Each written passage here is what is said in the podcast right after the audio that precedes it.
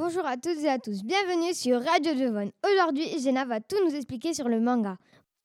Bonjour, je vais tout vous expliquer sur les mangas. Un manga est une bande dessinée japonaise.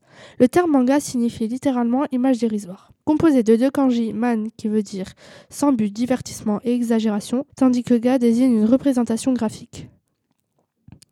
Il existe plusieurs styles de manga. Lily nous en dira plus sur le style de manga. Les mangas sont différents d'une bande dessinée. Ils se lisent de droite à gauche, ils sont en noir et blanc, et les personnages sont très expressifs, des joues très rouges, des grands yeux, etc.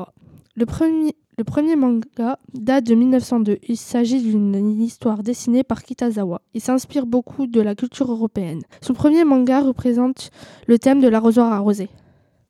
Merci Jenna. Maintenant, je vais tout vous dire sur les styles de manga. Savez-vous qu'il existe plusieurs styles de manga? Le seinen, le shoujo, le kodomo, le shonen, le josei, le gekigo, le neketsu et le sekai. Aujourd'hui, je vais tout vous dire sur les plus connus, le shoujo et le shonen. Le shoujo signifie littéralement jeune fille ou petite fille. C'est un terme utilisé pour désigner les mangas conçus pour les jeunes adolescentes.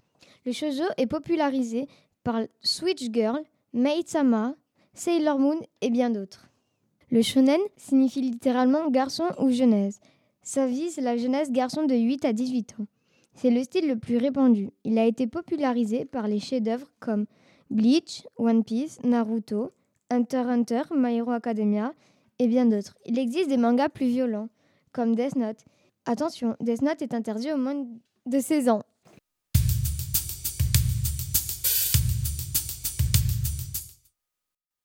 Nous arrivons à la fin de cette émission. Merci à Cilia qui était à la technique. Merci à vous tous de nous avoir écoutés. C'était Les ailes d'Arthur.